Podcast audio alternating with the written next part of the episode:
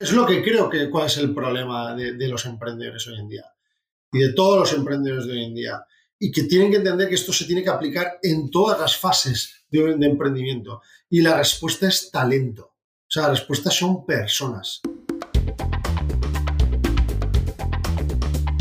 Bienvenidos al podcast e-commerce, la mejor herramienta para estar al día y hacer crecer tu negocio. Aprende a la mano de expertos, conoce historias de grandes emprendedores y transfórmate en un especialista con nosotros.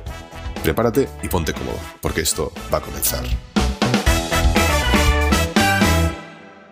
Hola a todos, bienvenidos un día más al podcast de e-commerce. Hoy Mafe y yo vamos a estar hablando con David Giner, es CEO y fundador de YouFounders. ¿Qué tal, David? Hola, David. ¿Qué tal? Muy buenas. Pues nada, si quieres presentarte primero para un poco la audiencia que, te tenga situado en el radar, quién eres, tus inicios eh, y cómo surge un poco la idea de YouFounders. Bueno, en primer lugar, agradeceros a Mafe y a Guillermo esta invitación al, al, a vuestro programa. Y bueno, entrando a la primera pregunta, bueno, yo soy un emprendedor, he montado ocho proyectos en toda mi vida y bueno, el último proyecto es, es YouFondes. YouFondes básicamente es un proyecto que, bueno, nace con la intención de resolver en la gran mayoría, al principio, los, los problemas que tenían los emprendedores, ¿vale? Visto desde tres vías muy importantes. Uno es la profesionalización del emprendedor, o sea, nos gusta mucho que el emprendedor se convierta una gran persona y un gran profesional y para eso pues tenemos una, una metodología traída de Estados Unidos que la aplicamos a todos los emprendedores. Luego hay otra parte de mentoría, ¿vale? Donde conectamos emprendedores con mentores para que les ayuden en todo su avance del proyecto. Y por último, tenemos una, una tesis muy importante y es que levantamos todas las rondas de inversión de nuestros emprendedores. Entonces, bueno, con esa premisa nació Ifondes, llevamos dos años ya y ahora básicamente nos, nos estamos convirtiendo en un marketplace de emprendimiento donde intentamos resolver todos los problemas de los emprendedores, excepto emprender, ¿no? Ahora que has dicho esto del marketplace de emprendimiento, ¿no? O sea, ¿qué, es esto? ¿no? Al final escuchamos marketplace y todos, pues oye, Amazon, eBay, Zalando, etcétera, etcétera, ¿no? Pero ¿qué, qué, narices es un marketplace de emprendimiento? Claro, en general un marketplace, o sea, al final se, define como una herramienta tecnológica que lo que hace es conecta a un cliente, ¿vale? En nuestro caso, obviamente, nuestros clientes son los emprendedores, con parres, ¿no? Que pueden proveer servicios, pueden proveer productos. Bueno, en el caso, como es un marketplace de emprendimiento, pues básicamente el producto, por así decirlo, es la creación de una startup. Entonces, bueno, es un marketplace porque conectamos emprendedores con mentores, conjuntamente hacemos match con ellos, como si fuese un Tinder, y ellos conjuntamente montan un proyecto para que luego otros inversores, que es otro partner, eh, puedan invertir en esos proyectos y podamos montar compañías conjuntamente. Digamos que y perdonad que lo resuma así de manera muy sencilla para toda vuestra audiencia, el modelo de incubación y aceleración nosotros lo hemos llevado a un modelo tecnológico, ¿vale? Donde en una incubadora pues pueden entrar 20 eh, o 30 o 40 proyectos al año, en YouFondes pueden entrar todos los días miles de proyectos y miles de emprendedores siempre y cuando tengamos muchos mentores que puedan ayudar a las startups. Okay. Y cuéntame, David, eh, suponte, yo tengo un proyecto, soy emprendedora, me levanto una mañana y digo, mm, ya estoy decidida y quiero emprender, ¿cuáles son los pasos que tengo que seguir yo para poder entrar a YouFounders? O sea, ¿cuál es el proceso de selección? ¿Existe una especie de, criterios para apoyar a un proyecto? Vale, nosotros principalmente, bueno, nos llegan aproximadamente unos 40, 50 startups al día, ¿vale? Perdonad que Estamos en, ahora mismo en nueve países, con lo ha sonado muchas compañías, pero estando en nueve países, son, en nueve países están entrando 80 al día, ¿vale? Con lo cual en España son en torno a unas 30, 30, 40 al día. Entonces, bueno, básicamente todos los emprendedores eh, nos cuentan la idea de su proyecto, ¿vale? Lo que buscamos nosotros solo son startups tecnológicas, es decir, oye, pues una cocina fantasma, pues nosotros no podemos ayudarle porque toda nuestra metodología está basada en una metodología para ayudar a startups tecnológicas, ¿vale? Y obviamente tiene que tener un equipo, un equipo fundador o un solamente fundador, ¿vale? Y luego en todos esos proyectos al día hay un equipo que valida un poco eh, la idea, el modelo de negocio y un poco el equipo, ¿no? El equipo que tiene, ¿no? Entonces, bueno, tenemos un número de advisors que pueden mentorizar startups y entonces hay proyectos que, que se quedan dentro y hay otros proyectos que desgraciadamente se quedan fuera, ¿no? Entonces, bueno, eso es un poco el proceso, ¿vale? Pero ya os digo que es un proceso muy sencillo. Por suerte tenemos muchísimos mentores, con lo cual es muy raro que descartemos un proyecto, a menos de que evidentemente pues haya un proyecto pues, sea con un target distinto o, no sea tan tecnológico, ¿vale? O, un proyecto de hardware, ¿vale? Los proyectos de hardware no, no suelen tener cabida en Newfondes, por ahora, ¿eh? Ujú. ¿Y cómo es ese, o sea, decías, ¿no? 30, 40 startups al día, och- 80, 90 si vamos a todos los países. ¿De dónde entran estos, permíteme que les llame leads, ¿no? O sea, ¿de, de dónde entran estos leads? O sea, ¿es todo orgánico? ¿La gente os encuentra? ¿Tenéis un equipo comercial que va a buscarlos? ¿Cómo es este proceso de adquisición? Vale, básicamente nosotros, como, como bien sabes, eh, Guillem, somos un marketplace de, de emprendimiento, con lo cual básicamente tenemos un equipo de marketing que gestiona captación de, de emprendedores en redes sociales, Ok. nivel de captación, luego también pues a nivel orgánico pues ya te- estamos muy bien posicionados y bueno, pues una, una parte pues entran por, por orgánico, otra parte pues entran por paid y bueno, básicamente también hacemos eventos, también hacemos muchas cosas, ¿no? Como os he comentado, estamos ya en nueve países. En Latinoamérica tenemos, tenemos oficinas, en, en concreto en Ciudad de México. ¿Ok? Y ahora estamos, bueno, luego os contaré si queréis, pero estamos levantando una ronda de inversión ya para entrar en, en Estados Unidos y en, y en Brasil, ¿no? Son los otros dos, sea, los otros dos mercados en los que vamos a entrar ahora. Ok, ok. ¿Y esta extensión la tienen planeada para hacer en el 2022 o ya quieren esperar un poco más? Porque estoy leyendo que en Latinoamérica están ahorita en México, pero quieren extenderse a Chile, Colombia, No, no, estamos, es- estos países. perdona, Mafe, estamos en todos esos países ya. Ya está. Vale, estamos en México, estamos en Colombia, estamos en Chile, estamos en Ecuador, estamos en Perú, estamos en Argentina, estamos en Uruguay, o sea, estamos en Centroamérica, eh, acabamos de abrir Panamá y Costa Rica, hoy lo hemos decidido, con lo cual es primicia. Y desde México, digamos que como somos un marketplace de emprendimiento, todo nuestro proyecto, como os he dicho, está descentralizado. Es un poco la Claro. diferenciación. Una incubadora ahora necesita tener oficina, tener oficina, tener sede. Nosotros no. Nosotros todo es tecnología. Entonces el emprendedor en nuestra plataforma va avanzando con su proyecto, le conectamos con un advisor y todo esto sucede en una plataforma tecnológica. Por lo que veo, todos son eh, de momento países hispanohablantes, ¿no? No sé si tenéis planteado abrir a, a más mercados, a lo mejor a, pues no sé, eh, anglosajón, etcétera. Sí, correcto. Ahora mismo estamos levantando una ronda de 20 millones para entrar en Estados Unidos y en Brasil. Entonces, ahora ya todos los contenidos que tenemos en nuestra plataforma los vamos a llevar al inglés y al portugués. Ujú. Ok, qué guay. Y nos has comentado el proceso un poco de, si yo soy un emprendedor, ¿no? Pues como de alta la plataforma, etcétera, etcétera. Pero imagínate que yo soy un, advisor, ¿no? Quiero dar me- mentoring. ¿Cuál es el proceso? No sé si es el proceso inverso o no, o es otro, es otro proceso diferente. Entiendo que al final el emprendedor paga y el advisor es pagado, ¿no? Claro, a ver, nosotros ahí tenemos varios modelos, ¿vale? El primer modelo es que efectivamente el emprendedor paga, ¿vale? Con respecto al mentor, el proceso es un poco más complicado, ¿vale? Al mentor sí que, digamos, somos un poquito más estrictos con la entrada de los mentores. Tienen que tener más de 15 años de experiencia, tienen que conocer el ecosistema emprendedor, tienen que haber liderado equipos, ¿vale? Todo esto es muy importante para nosotros, ¿vale? Y luego, evidentemente, pues dependiendo de los advisors que nos entran al día, en advisors, por ejemplo, ya nos entran muchos más, pues estaríamos hablando en torno a unos 180 al día, ¿vale? En todos los países, ¿vale? Y bueno, ahí todos pasan por una entrevista personal. ¿vale? Hay una primera entrevista con, con Tyfor, que ya eh, hay algunos que ya se autodescartan porque Ujú. ellos mismos dicen que no tienen experiencia en el ecosistema emprendedor, con lo cual, obviamente, pues esa persona ya directamente no, no mantiene entrevista, ¿vale? Pero los que sí eh, pasan por una entrevista y analizamos un poco sus skills, ¿no? De- y su capacidad de poder aportar y ayudar. Entonces, el advisor también paga, ¿ok? Solo que la propuesta de valor que da el advisor es que él paga inicialmente un fee y cuando nosotros levantamos la primera ronda de inversión, el advisor cobra un fee mensual de la startup y aparte también podría adquirir equity de la compañía. Ok. Ok. Pero así que el advisor gana dos cosas. Pero el fee que paga al principio es por entrar a una comunidad, Ujú. por no tener que hacer scouting de startups, por pertenecer también a una plataforma donde hay más de 300 mentores, te puedes apoyar a muchos mentores, puedes ofrecer tus servicios, porque también tenemos una plataforma de, de servicios. Entonces, bueno, el advisor gana, gana muchas más cosas. ¿Cuál es el, el ratio emprendedor-advisor? Bueno, en principio, en principio empezamos con. Es muy buena pregunta, Guillermo. Empezamos ahí con, una, con un eslogan de 1 a 4, pero Vale. bueno, luego la realidad es que bueno, hay muchos mentores que también tienen sus propios trabajos o sus Está propias claro. actividades profesionales y al final el ratio se acaba convirtiendo 1-2, 1-3. ¿Vale? O sea, un advisor podría llegar a mentorizar entre 2, 3 startups. Es lo que está sucediendo ahora mismo en nuestra plataforma, ¿no? Con, con dos años de vida. ¿Y cuántas startups tienen ahorita en la actualidad? Pues ahora mismo eh, de los nueve países tenemos unas 660 compañías. ¿vale? Todo esto en 18 meses y tenemos más, de- creo que hemos llegado a los 1000 emprendedores ya Porque pensar que, que una startup puede tener un, co- un founder o, o varios.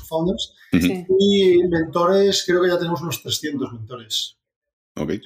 Entonces, o sea, en- entiendo que el proceso es, yo soy emprendedor, me doy de alta en la plataforma, entiendo que hay un proceso de lo que sea, ¿eh? dos, tres, cuatro, cinco meses, y cuando ya acabo ese proceso, o sea, puedo seguir, digamos, dentro de YouFounders, ¿no? Como, como startup, buscando inversión o lo que sea, o puede ser que, bueno, o sea, siga mi camino, ¿no? O sea, ¿cómo, cómo es el... O sea, ¿qué pasa cuando yo hago ese proceso, finalizo? cu- ¿Cuál es el siguiente step, no? Claro, lo- el primer step es cuando el emprendedor entra en la plataforma y sigue unos pasos. ¿Vale? Hay una serie de pruebas que en la plataforma te, te enfrentas. Esas pruebas aparecen mentores y son los mentores los que te dan feedback. Ok. Ok. ¿vale? Nosotros siempre decimos al emprendedor que es- él es el dueño del proyecto. Es decir, si el feedback de los mentores es muy negativo, ¿vale? El, el emprendedor tiene la opción de continuar o, o atender al feedback de los advisors y corregir un poco su proyecto, ¿vale? Pero siempre esta decisión la toma el emprendedor.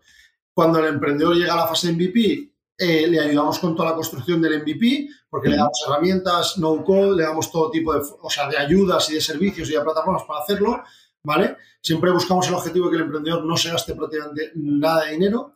¿vale?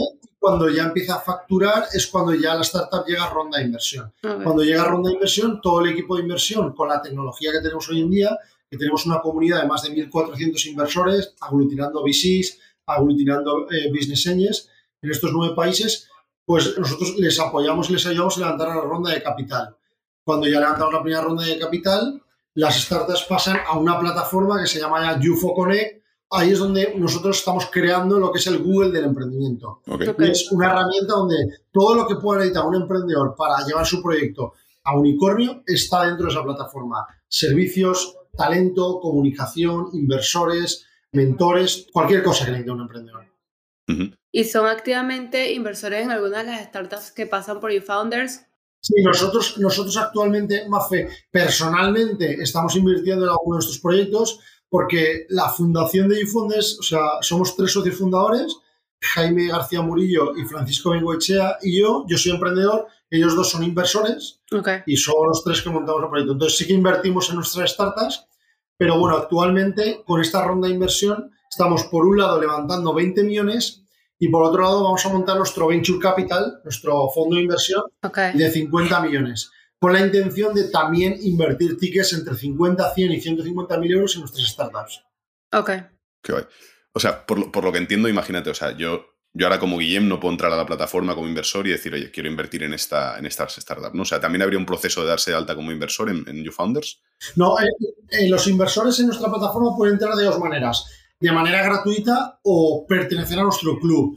El que entra de manera gratuita, puedes entrar y puedes invertir en la startup que tú quieras. ¿Vale? Vale. Si entras a nuestro club de inversión, sí que tiene una cuota, nuestro club de inversión, pero eso te da unos beneficios en, en descuentos en la valoración y una serie de beneficios que tienen los inversores que pertenecen a nuestra red, ¿no? Por así decirlo. ¿Cuál, cuál suele ser el, el ticket mínimo de, de startup o depende, del, depende de la empresa? Dep- depende, hombre, obviamente pues los VCs tienen su ticket medio, los business angels tienen su ticket, pero digamos que ah, el 90% de nuestros inversores el ticket mínimo mínimo son 10.000 euros. Ok. ok. Y habías comentado que justamente antes de, de crear YouFounders ya habías estado en el mundo del emprendimiento. ¿Crees que, que, que valoran los emprendedores que un emprendedor también haya hecho este tipo de aceleradora? Porque tú los entiendes, o sea, no es nada más que estás buscando acelerar su negocio, sino que también como emprendedor sabes cómo, cómo va todo ese mundo y sabes todos los pasos que tienen que seguir para que logren el éxito. En plan, hace que las empresas confíen mucho más en ti. No sé si po- me estoy explicando bien la pregunta que quiero hacer. Sí, o sea, a ver, nosotros que claro, nosotros no, Mafe no somos una aceleradora. O sea, nosotros lo que, lo que buscamos un poco resolver es decir, o sea, nosotros te decimos, o sea, por ponerte un símil, nosotros en cada momento de tu emprendimiento somos capaces de decirte la puerta que tienes que abrir, ¿vale? Exacto. Pero siempre decimos al emprendedor que la puerta, la persona que tiene que agarrar el pomo de la puerta y abrirlo, tiene que ser el emprendedor, no nosotros. Nosotros no, no, no podemos emprender por todos los emprendedores. A veces Claro. eh, algún emprendedor me dice, oye David, eh, y, y mi idea, eh, si me la copiáis, y digo, mira, oye, Youfondes ya es suficientemente difícil de montar como para que yo me ponga a montar tus ideas o las de todas las demás. Es que como os he dicho, o sea, en, menos de dos años han pasado ya por aquí pues más de, yo qué sé, 5.000 ideas de negocio. Entonces, muchas, muchas, muchas de ellas repetidas. Entonces, ¿por qué gana uno o gana otro? Pues claramente es, la ejecución y es el equipo, no, no, no. O sea, la idea no hace al emprendedor, ¿vale? Es el emprendedor el que hace, el que ejecuta la idea. ¿vale? Y luego también nosotros planteamos siempre la hipótesis de que, evidentemente, pues un emprendedor con, con formación o un emprendedor con mucha experiencia, pues obviamente tiene más probabilidades de éxito. Mm. Pero eso no significa que el emprendedor nazca, ¿vale? El emprendedor se hace, ¿vale? No, no, no hay un gen emprendedor, no hay una persona que nace emprendedora, ¿vale? Hay una serie de habilidades que un emprendedor debe de tener. Obviamente, cuando adquieras esas habilidades, tu emprendimiento va a ir mejor. Y nosotros lo que intentamos inculcar dentro de YouFondes es, son esas habilidades y es lo que le trasladamos siempre a nuestros emprendedores. Okay. No sé, más si está bien tu pregunta. Sí, sí, sí, sí, sí. comentabas, o sea, no, me ha hecho gracia, pero me ha parecido curioso. Dices, nosotros no, somos una aceleradora, ¿no? Entonces, ¿os suelen comparar con, yo qué sé, Guairas, Lanzadera, etcétera, etcétera? Sí. ¿Y es una comparación correcta o es una comparación que, no, que, nos, que nos gusta? No, a ver, yo, o sea, yo creo, Guillem, que en concreto los dos ejemplos que has puesto, tanto Guaira como Lanzadera, oye, pues yo creo que son, insisto, dos servicios muy buenos dos servicios necesarios, dos servicios que han ayudado a muchísimos emprendedores. O sea, me quito el sombrero, eh, tanto con Lanzadera como, como con Guaira. Y nosotros venimos a, presentar otro formato, otro formato de ayuda al emprendedor, otro formato que es tecnológico, escalable. O sea, pues bueno, Guaira sí que, por ejemplo, creo que está en España y está en otros países de Latinoamérica, y Lanzadera en concreto creo que solamente está en España. Nosotros estamos en nueve países y bueno, nuestra intención en 2023 es estar en más de 15 países. Con lo cual os quiero decir, es otro formato, es otra, es otra propuesta, valor. Cara, sí, no, de, alguna forma estáis tratando de, democratizar el, emprendimiento, ¿no? dar un poco acceso a todo el mundo. O sea, me encanta porque acabas de decir el claim que utilizamos ahora mismo en Unifondes y es democratización. ¿Ah, sí? Pues no, no, lo he visto en la web, ¿eh? te lo prometo. no, pero totalmente, Guillermo. O sea, nosotros lo que intentamos efectivamente es dar una solución tecnológica y desubicar el emprendimiento, ¿no? Fijaros que al principio había, le sucedía mucho, cuando arrancamos aquí en España, nos sucedía que había un emprendedor en Extremadura que nos decía, oye, es que no tengo a nadie que me ayude. O me voy a Madrid, o me voy a Barcelona, o me voy a Valencia, y claro, y, tenía un problema, ¿no? Y si al final te cogían en, en, lanzadera, pues te tenías que ir a Valencia. Entonces, bueno, al final nosotros claramente lo que intentamos es descentralizar eso y luego muchas veces los emprendedores nos preguntan, oye, ¿y me dais un espacio? Y yo digo, mira, yo no te doy un espacio. Yo te doy todo lo que necesites para emprender y para que tu proyecto tenga éxito. Si tu proyecto tiene éxito, no me cabe la menor duda que podrás pagarte un, espacio en un coworking, que yo creo que ese servicio ya lo hacen muy bien aquí muchas empresas españolas y extranjeras y nosotros no, no vamos a entrar en ese negocio. Estamos hablando de, democratizar, descentralizar, ¿no? Un poco me venía a la cabeza todo el tema de blockchain y ostras, os llegan muchos proyectos hoy en día de, blockchain, eh, criptos, NFTs, metaverso. Es increíble. A punta pala, ¿no?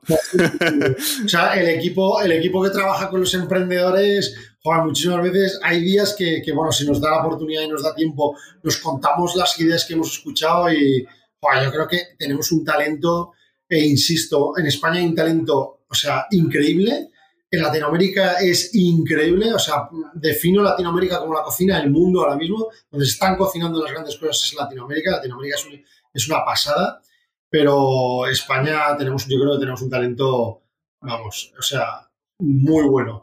Es verdad que el latinoamericano es más emprendedor porque, bueno, eh, por necesidad pues tiene que emprender muchas veces más, ¿vale? Pero, pero realmente, oye, te encuentras cada proyecto, Guillem, que es, que es, que es una pasada, y te lo cuentan y te lo cuentan con una emoción, con una ilusión, es que muchas veces, eh, yo os lo comento con mis socios, es que invertiría en todos, de verdad, ¿eh? pero bueno, mi mujer no me permite invertir tanto. o sea, teníamos un poco la, concepción de, que un proyecto para que sea jugoso, apetecible para un inversor, ¿no? O sea, tiene que ser un SaaS con un MRR, ¿no? O sea, que sea algo medible, ¿no? O sea, cómo estos proyectos están, o sea, pues, o sea, al final, de criptos, ¿no? NFTs, o sea, tienen el mismo, o sea, los inversores lo ven con los mismos ojos, o da un poco de, reparo invertir en algo que es, a lo mejor, pues llámalo volátil, llámalo... Intangible. Intangible, ¿no? Bueno, nosotros ahí, Guillem, eh, insisto, somos muy pragmáticos con nuestros emprendedores. Es decir, como nosotros fundacionalmente hemos sido inversores también, siempre les trasladamos a los emprendedores que no vendemos un proyecto que nosotros mismos o no invirtamos o no nos creamos que ese proyecto es invertible. Con lo cual, todos los proyectos que pasan por Ufondes, todos absolutamente 100%, para ir a ronda de inversión tienen que haber facturado y tienen que haber generado atracción. Entonces, cuando escuchamos un negocio del metaverso, cuando escuchamos un negocio de NFT, o sea, lo que sea, básicamente nosotros lo que buscamos es que los emprendedores trabajen un, modelo de negocio, un modelo de negocio que encaje, obviamente, con lo que estás desarrollando. ¿Vale? En el caso de un software service, en el caso de un marketplace, en el caso de, de membresía, de suscripción. O sea, nosotros al final lo que buscamos es que el emprendedor también trabaje la monetización de su compañía. Porque, oye, pues sí, puedes ir a, a, la vía de levantar muchas rondas de inversión, generar comunidad y que esa comunidad el día de mañana valga muchísimos millones, pero es siempre muy importante que nunca un emprendedor pierda la visibilidad de que esto de verdad va de ganar dinero, ¿vale? No, total. Estás montando una empresa y toda empresa en el mundo se sustenta con dinero, ¿no? No es lo que hablábamos con los chicos de, de, Aguara, que no sé si los conocéis, que están ahí también en Madrid. Sí. ostras, vale, sí, o sea, la gente nos, se cree que somos una ONG, ¿no? Pero, o sea, también somos un negocio, o sea, esto se trata de, de hacer dinero. Sí que es verdad que, oye, nuestros beneficios, pues los, los, destinamos a proyectos, pues, sociales, pero al final, o sea, o sea, vivimos de vender agua, ¿no? Y muchas veces o sea, tenemos esa concepción un poco errónea del mercado. Claro. No, y nosotros, insisto, tenemos una máxima dentro de Ufondes, es que no promocionamos nada a nuestros emprendedores que, que nosotros mismos hayamos probado antes. Okay. Con lo cual, Ufondes también tiene un modelo de negocio, también ingresamos, ¿vale? Obviamente. Y para que os hagáis una idea, llegamos a break-even en el quinto mes. Okay. Y ese era el objetivo. El objetivo era hacer una compañía rentable y que pudiese ayudar a emprendedores y demostrar lo que hemos hecho nosotros mismos, pues demostrárselo a los emprendedores, ¿no? Claro. David, y estamos hablando, bueno, de que confían tanto las empresas y tal. ¿Algún caso de éxito, algún caso que resalte un poco más sobre eh, de todos los otros emprendedores que han pasado por, por eFounders en este año? Pues mira, tenemos, Juan, la verdad es que nuestra primera startup que levantamos la primera ronda de inversión, ya está la segunda ronda de inversión, es Pandago, está levantando entre 2, 3 millones a una valoración de 15 millones, con lo cual va como un cohete y todo esto en menos de 6 meses, uh -huh. o sea, va verdaderamente como un cohete. Hoy hemos tenido reunión con otra de nuestras startups que se llama Subliminal, que es un software de personalización de zapatillas, uh -huh. que en apenas 3 meses, pues bueno, va como un cohete, no, no tengo permitido decir cifras sobre, sobre la compañía, pero va, va directamente como un cohete. Cerraron la ronda hace un mes y medio y, y, vamos a ver la segunda ronda ya, porque va, como os he dicho, como un cohete, ¿no? Eh, luego también tenemos a Magistral, ¿vale? Que es una plataforma de formación de soft skills. Tenemos Finergia, que es una fintech para todo el tema de un software para, para todo el tema de finanzas. ¿vale? Eh, tenemos también WebTrans, que es un software de, de logística para solución de end-to-end -end para cargar los camiones en ida y en vuelta con un algoritmo de inteligencia. Entonces, bueno, tenemos 600. Podríamos hacer, sí, sí, sí. hacer así, eh, pero bueno, todas estas compañías que os he comentado levantan ronda de inversión, los emprendedores están súper contentos, estamos avanzando, es otro modelo, ¿vale? Total. Tienen todas su advisor, sus advisors están súper contentos. Entonces, bueno, por ahora el modelo está funcionando, eh, estamos haciendo, lo estamos escalando ahora a nivel global y este es el objetivo. El objetivo al final yo creo que, que es ayudar al emprendedor, ¿no? Y claro. yo creo que la parte del mentor es una parte muy importante, la parte del inversor es una parte muy importante. Los tres son socios, los tres tienen que ayudarse al proyecto. Los inversores son personas que están interesadas en que tu proyecto vaya bien. Y yo creo que eso es, es muy importante que se confluyan todos en una misma plataforma, ¿no? Sí. Estamos hablando siempre de, la, de, las mismas tres patas, ¿no? Inversor, o sea, bueno, eh, emprendedor, mentor, o sea, o advisor y inversor, ¿no? Que, pues, un poco lo, las bases de una startup, ¿no? Y estaba pensando yo, hostia, esto se lo, se lo, intento explicar cada día a mi padre y no, no lo consigo. o sea, pongamos un poco en contexto. Mi padre tiene 58 años, o sea, que él es empresario, lleva pues, 40 años eh, llevando una empresa de pues, vieja escuela. ¿Cómo explicarías a alguien de la de mi padre que es una startup, no? Y por qué narices, o sea, un business angel o un venture capital o alguien que, pues, oye, por amor al arte, ¿no? Viene y te, te, da dinero, ¿no? O sea, cuando ellos están acostumbrados de toda la vida, pues, oye, necesito dinero, voy al banco, voy al banco. pido una línea de crédito, pido un préstamo, lo, lo, que sea, ¿no? Cuando ahora de repente los bancos ya no son tan esenciales para ejecutar un proyecto, ¿no? La, la pregunta es, ¿cómo se lo explicaría yo a tu padre? Sí. Vale, perfecto. Pues mira, yo, bueno, yo, yo muy sencillo, yo, yo, a ver, yo creo que, y, y, me pasa también, ¿no? Porque sí que es cierto, de verdad, Guillem, que me siento muy identificado contigo porque yo muchas veces hago la prueba siempre de preguntarle a mi mujer eh, a qué me dedico, ¿no? Y me encanta porque mi mujer, que me quiere un montón, siempre me dice, cariño, tú eres CEO, ¿vale? Bueno, eso es algo que me digo, yo soy CEO, ¿vale? Bueno, dicho esto, básicamente, yo, yo creo que esto es muy sencillo. O sea, al final es coger un modelo tradicional que cualquier persona puede entender, ¿vale? Como puede ser un concesionario de coches, ¿vale? Vale. y explicarle a, a esa persona que tú puedes eh, pues, alquilar un local, ¿vale? Llegar a un acuerdo con una marca y empezar a vender sus- coches en ese local y te esperas un poco a que la gente llame a tu puerta y que le vendas un coche, ¿vale? Esto es lo que sería un formato totalmente tradicional, ¿no? Yo a tu padre lo que le diría, luego hay otro formato y es que cojas una página web, no está ubicada en un terreno, que está ubicada en todos los terrenos del mundo, ¿vale? Puedes acceder a todo el mundo y luego puedes pagar publicidad para que muchísima gente llegue a tu sitio de cualquier lugar del mundo y le puedas vender un coche. La diferenciación entre un negocio tradicional crece de manera aritmética y una startup tecnología crece de manera exponencial, ¿vale? Porque puedes llegar a muchos más países y vender en muchísimos más lugares, ¿no? Pero bueno, yo lo intentaría de esta manera, Aiden, pero si te, si te soy sincero, mi mujer me sigue diciendo que soy CEO, ¿eh? No sabe- sabe- Te, te- te prometo que, este- que esta noche, cuando esté cenando con él, se lo voy a intentar explicar a ver qué me dices. Luego, luego, luego te paso feedback, a ver, a ver si consigo que me, que me entienda alguna Si vez. no me invitáis a cenar, ¿eh? Y voy a tu casa, no te preocupes. Cuando quieras. Oye, estaba pensando, o sea, claro, estoy pensando, claro, el equipo de YouFounders, o sea, es un marketplace, o sea, hay lo que decíamos, miles de emprendedores, miles de inversores, miles de advisors, ¿no? Pero realmente, ¿quién forma el equipo de, de YouFounders como tal, ¿no? O sea, al final, estas rondas de inversión van, pues entiendo que para crear la plataforma, que no sé si hay una app o no, o sea, esto no lo hemos comentado, o es una plataforma web, eh, entiendo que también va para pagar los sueldos del equipo. O sea, ¿cómo de, cómo de grandes YouFounders a día de hoy? Pues a ver, Youfondes ahora mismo, eh, tanto en España como en México, yo creo que seremos en torno a 60, 70 personas ya. Ok. Bueno, es que ya aquí cada semana se incorporan dos, tres personas nuevas. Imaginaos que llevamos 18 meses, ¿no? ya. Sí, sí. Entonces, bueno, básicamente tenemos un área de marketing, ¿vale? Que ya habéis conocido a una de nuestro equipo, que es Martita, ¿vale? Que está aquí al lado mío. Entonces, bueno, tenemos un equipo de marketing que por un lado eh, hay gente de branding, hay gente de contenido y hay gente de paid, ¿vale? Luego tenemos un equipo de desarrollo y negocio, que son básicamente todo el equipo que eh, lleva las entrevistas con inversores, las entrevistas con advisors y las entrevistas con emprendedores, ¿vale? Entonces, bueno, ese equipo, pues, pues bueno, no sé si hay 12 o 13 personas ahora mismo en- entre España y México, ¿vale? Luego hay un departamento muy importante que es Experience, que el departamento de Experience es el que controla toda la comunidad, ¿vale? Controla también todas las asignaciones, todo cómo van los proyectos, hay que empujar los proyectos para que rápidamente lleguen a ronda de inversión, ¿vale? Por debajo de este departamento, y no es que estén debajo, sino está en la misma oficina, es- está el departamento de tecnología que está construyendo todo el producto de tecnología, Y luego viene el departamento de inversión. Cuando ya la startup pues, ha pasado la fase de inversión, hay un equipo especializado de inversión donde tenemos una plataforma de inversión donde conectamos con todos los inversores, les enseñamos los proyectos, con vídeos, ¿vale? Y con todo tipo de documentación. Y luego ha- hay, hay obviamente, pues áreas un poco transversales a toda la compañía. Pues hay un área legal, hay un área de finanzas, hay un departamento de people que, pues, no- nos gusta mucho cuidar a las personas aquí dentro.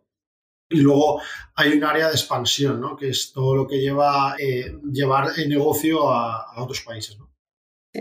No, lo que yo quería decir es, has hablado también mucho de YouFounders, me comentaste antes que tus socios y tú eran inversores y tú eras emprendedor, ¿no? Sí. Entonces yo creo, cuando veo todo el concepto de YouFounders, que es como el- la mezcla entre el espíritu emprendedor, que es muy soñador, y el espíritu muy escéptico de los inversionistas, que obviamente van a invertir dinero en algo que sea práctico y que dé dinero, porque obviamente si tú vas a invertir dinero, tú buscas rentabilidad, ¿no? ¿Cómo llegaron a ese acuerdo? Porque claro, hablas tú de, de democratizar el emprendimiento, pero a la vez tienes que pasar por unos pasos para, para que tu emprendimiento pueda pasar rondas y todo este, todo este cuento. ¿Cómo llegaron a este punto de crear este concepto? ¿De dónde salió el concepto de marketplace de, de, de emprendimiento? No, al principio nacemos como una plataforma donde, como te comentaba Mafe, teníamos formación, teníamos mentores y teníamos inversión, ¿no? Pivotamos hacia un marketplace de emprendimiento cuando, cuando nos empezamos a encontrar que teníamos muchísimos emprendedores que tenían otro tipo de problemas, ¿no? Y, y bueno, nosotros teníamos un sistema de, control de la compañía que, es un sistema que se llama OKRs, ¿vale? Que, bueno, lo descubre John Doerr, que es, es uno de los inversores principales de Google. Y bueno, Google también utiliza este sistema. Entonces nosotros medimos OKRs, ¿no? Y aparte, eh, bueno, gracias a un libro muy famoso que se llama Organizaciones Exponenciales, siempre tenemos como nuestro propósito de transformación masiva, ¿no? Entonces, nuestro propósito de transformación masiva, al principio fue ayudar al emprendedor en formación, en mentorías de inversión, hasta que un día dijimos, no, se acabó, nosotros tenemos que revolucionar el emprendimiento. O sea, se acaba ya que, que todo lo que tenemos ahora mismo en el mundo, pues es lo mismo de siempre, ¿no? Sea, entonces se acabó, pues vamos a revolucionarlo. Vamos a crear el Google del emprendimiento. Y el Google del emprendimiento es una plataforma donde da solución a cualquier problema que tiene el emprendedor. Y ese es nuestro reto. Entonces, bueno, llegamos ahí porque básicamente hay una parte muy importante y es que eh, el equipo directivo de la compañía, de toda la compañía, como tú bien has dicho, Mafe, está compuesto, no solamente los socios fundadores, sino el equipo directivo está compuesto por emprendedores e inversores. Y de esta manera confluyen, o sea, oye, ¿eso significa que no hay nadie en el comité de dirección que no pueda ser emprendedor? Puede no ser emprendedor, pues sería muy raro, muy raro porque necesitamos que tenga ese espíritu, ¿no? Y luego, por otro lado, también tenga un espíritu de, desde el mindset, desde el pensamiento de un, de un inversor, apoyar, porque al final es tan importante, bueno, el emprendedor es más importante porque tiene, es el cliente, es el que tiene que emprender, pero el inversor es una parte vital y llevarte bien con tu inversor y tener relación con tu inversor. Y esto es muy bueno. Y, el emprendedor tiene que entender al inversor y el inversor tiene que entender al emprendedor. El no convencimiento de que se tienen que entender es la muerte de la startup. Entonces, para nosotros es muy importante que dentro del equipo todo esto confluya, ¿no? Entonces, bueno, llegamos un poco a esa conclusión y es, vamos a solucionar todos los problemas que tenga el emprendedor, vamos a solucionar talento, vamos a solucionar servicios, herramientas, inversión, mentorías, formación, todo lo que necesita el emprendedor, nosotros se lo damos. ¿Considera que estamos en la época del emprendimiento? Uf. Mafe, creo que sí, ¿no? O sea, bueno, no, no, pero...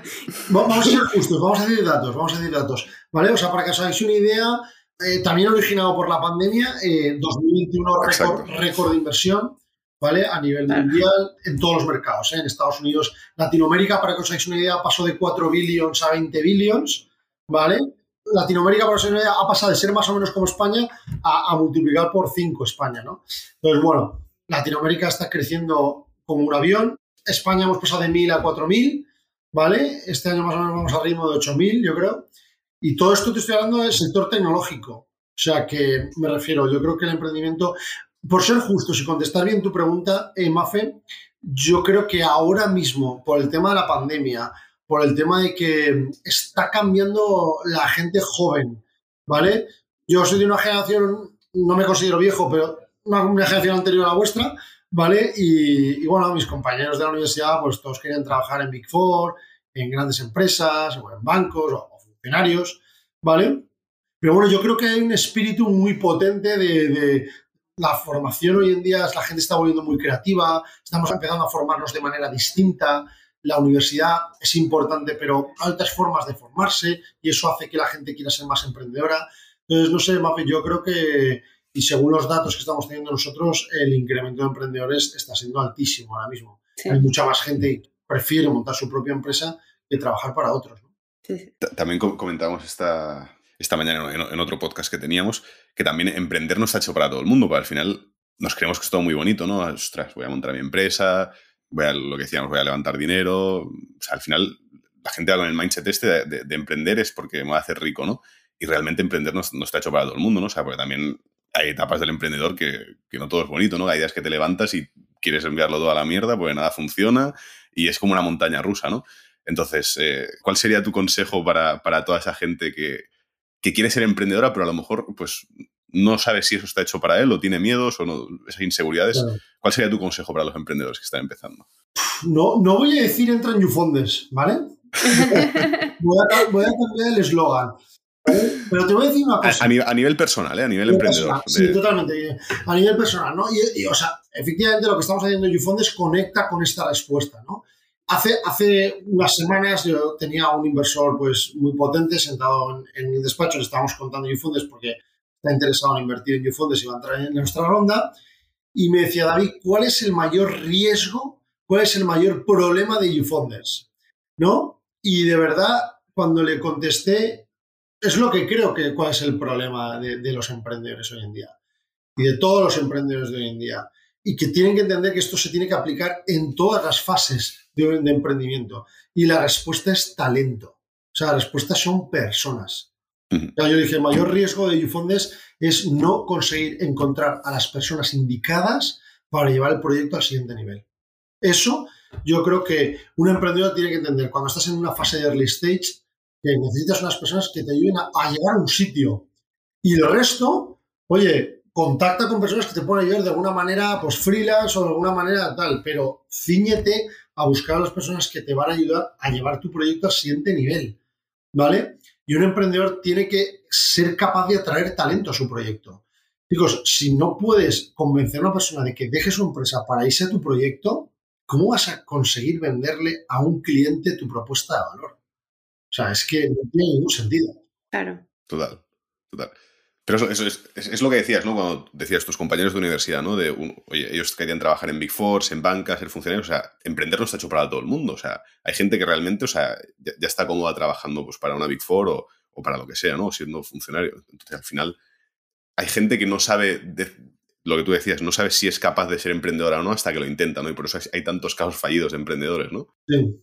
Por eso hay que buscar ayuda. Y, insisto, hay, hay, hay incubadoras, hacer ahora. Hay gente muy buena, tenemos gente muy buena ayudando a emprendedores. O sea, yo creo que, hay que uno se tiene que dejar ayudar, porque insisto, es que no tenemos las respuestas. Yo, insisto, ahora mismo estoy internacionalizando Ufondes y, y mi experiencia en internacionalización de las compañías es cero. Tranquilos que mis socios inversores lo sabían, ¿eh? no os preocupéis. estoy fichando gente muy buena que ya lo ha hecho y que y, estoy aprendiendo lo más rápidamente posible y cometiendo el menor, los menores errores posibles. Pero esto es así. O sea, esto va de esto. Lo acaba de decir Guillem. O sea, no hay ningún emprendedor del mundo, pero ni el mejor emprendedor del mundo, ¿vale? Que te diga qué hay detrás de la siguiente puerta. Porque cada proyecto de startup es único, cada mercado es único todo es único, con lo cual, oye, lo que hay detrás de esa puerta, pues lo tendrás que descubrir y tendrás que equivocarte lo menos posible para llegar lo más rápidamente posible. Y para eso, señores, de verdad, ¿eh? podemos decir muchas fórmulas, podemos ah, crear muchos algoritmos, pero todo va, llega a la misma solución. La solución está en las personas. Claro. Si encontrar personas buenas, pues la probabilidad de tu, de tu, de tu éxito pues es mayor. ¿no? Y esto al final lo, ya lo dijo el premio Nobel de Economía, Daniel Kahneman, que la fórmula del éxito es talento más suerte. Desgraciadamente la suerte no la podemos controlar, señores. Si alguien la puede controlar, que me lo diga, que invierto en él. Eh, pero sí el talento, ¿no? El talento sí que lo podemos controlar, ¿no? Sí, sí. Bueno, y al final ese, ese saber, eh, oye, lidiar con la incertidumbre, ¿no? Ese, ostras, ahora tú estás diciendo la internacionalización, hostia, ¿cómo va a salir esto, no? Igual mañana me levanto y, esto se cae, ¿no? O sea, todos tenemos ese, pensamiento en la, cabeza, ¿no? Al final que se trata de saber improvisar también y de saber tomar la decisión correcta o no en el momento, pero tomar decisiones y cuanto más rápidas, mejores, ¿no? Totalmente. Bueno, al final es eso, o sea, obviamente, y equivocarte rápido, ¿no? O sea, es muy importante equivocarte rápido. Es cierto que el mundo de la startup, y esto también se lo podemos decir a tu padre, Guillem, que es, es, es buena la escalabilidad porque ya es mucho, mucho más rápido los mercados y creces mucho más rápido, pero por otro lado, un error a esa velocidad, pues esto es como si pones un símil en un coche, ¿no? Pues tener un accidente a 20 kilómetros por hora no es lo mismo que tener un accidente a 200 kilómetros por hora. Entonces, una startup tiene que ser capaz y por eso yo siempre he pensado que la clave de, un proyecto, una startup tecnológica es el talento, porque necesitas personas que tomen decisiones, que tomen decisiones acertadas y si son erróneas, que rápidamente sepan recular para, para corregir, ¿no? Porque de verdad, a veces aquí en YouFounders lo decimos, cuando alguien hace, acaba de hacer una persona un año en la compañía, nos hemos mirado todos la cara diciendo un año, pero pero parece que llevamos 15 años aquí y dice, pero si la compañía solo tiene 18 meses, bueno, yo creo que Guillermo, vosotros que tenéis también unas veces, o sea, os pasará a todos, es decir, oye, un día una startup creo que es un mes en una compañía tradicional, ¿no? O sea. Total, total. Sí, sí. Para, bueno, también ya dato curioso, ¿eh? para que la gente se haga una idea, nosotros desde CRISP, o sea, hemos hecho ahora dos años, eh, empezamos el proyecto cuatro personas y ya somos 26. Y es una empresa de servicios, ¿no? O sea, también no somos una startup, pero sí que es verdad que no hay inversión detrás, no, no tenemos ese pulmón económico, ¿no? Al final aquí creces pues en base a proyecto pero también al final es porque el mercado lo permite, ¿no? Nosotros estamos en un mercado muy diferente, el e-commerce, ¿no? Pero al final también, pues, gracias o no, digamos, al factor pandemia, ¿no? Pues eh, quien se ha sabido subir a esa ola, pues ahora pues sigue surfeando, ¿no? Oye, pues Guillermo, enhorabuena porque yo uno de mis emprendimientos también tuve una empresa de, de servicios, de desarrollo, ¿vale? Para apps en aquellos tiempos. Y, joder, nunca llegué a 26, ¿eh? Y menos, y no estuve, estuve más de dos años. O sea que enhorabuena, ¿eh? Gracias. Pues nada, yo creo que no nos dejamos nada más. Eh, No. Simplemente siempre nos gusta cerrar el podcast con una última pregunta, que es que nos hagáis una recomendación de quién creéis que sería un buen candidato para venir aquí a hablarnos de, de su proyecto o contarnos eh, o contarle a nuestros oyentes algo que sea interesante en el sector digital, emprendimiento, e-commerce. Vale, oye, pues a mí me encantaría que entrevisteis a alguno de nuestros emprendedores. Tenemos un montón. Claro. Total. Pero decidme un poco si queréis un chico divertido, una chica divertida, un, lo que queráis, eh, pero tenemos un montón. ¿eh? De hecho, tenemos muy buenas emprendedoras. Tenemos, bueno, como os he dicho, casi mil emprendedores y un 21% de nuestros emprendedores son mujeres. ¿eh? O sea que, ojo, ¿eh? Que, que la tasa ahora mismo en España está en torno al 6%. O sea, el 8, 6, el 6 o el 8%, ¿vale? Qué guay. O sea que, muy bien. pero vamos, os traemos una emprendedora que yo creo que, que, bueno, que os va a encantar. Qué guay. Si queréis, ¿eh? Sí, Sí, sí, sí, total, total. Hablamos, hablamos luego con, Con con Marta. Y lo, y lo gestionamos. Sí. Pues nada, David, Mafe, muchas gracias por estar aquí hoy con nosotros y nos, nos vemos pronto. Muchas gracias a vosotros. Muchísimas Un gracias. saludo. Un placer. Chao, chao. Gracias por escuchar el podcast de e-commerce. Si te ha gustado esta entrevista, suscríbete y disfruta nuestros próximos capítulos. Recuerda dejar tu reseña en Apple Podcast. Esto nos permitirá seguir creciendo y poder ofrecerte nuevas entrevistas con más invitados y sus emocionantes historias.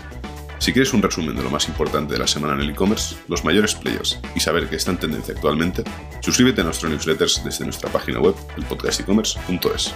Hasta pronto.